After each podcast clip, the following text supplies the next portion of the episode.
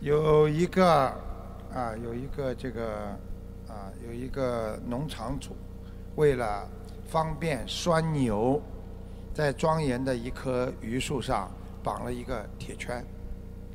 随着榆树的长大，铁圈呢慢慢的镶嵌了进了树身，这个榆树呢表面留下了一道深深的伤痕。有一年。在美国当地发生了一种奇怪的植物真菌疫病，方圆几十公里的榆树全部都死亡了，唯独那棵啊这个啊箍了那个铁圈的榆树却活了活了下来。那么很多科学家觉得很奇怪，为什么这棵榆树能存活呢？植物学家对此产生了兴趣，于是呢组织人呢进行研究，结果发现。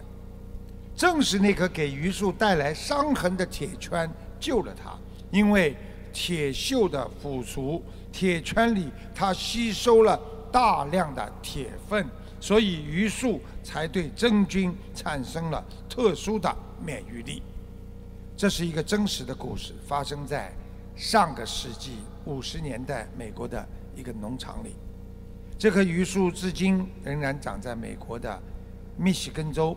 啊，一个啊，附近的这个叫比尤拉县的那个农场里，充满生机和活力。不仅是树，人也是如此。台长每一次讲一个小故事，总是要告诉大家一个人生的真谛。我们也许在生命当中受过各种各样的伤害，就像一棵榆树曾经被人家啊镶嵌一个很深的印记一样，但这些伤害。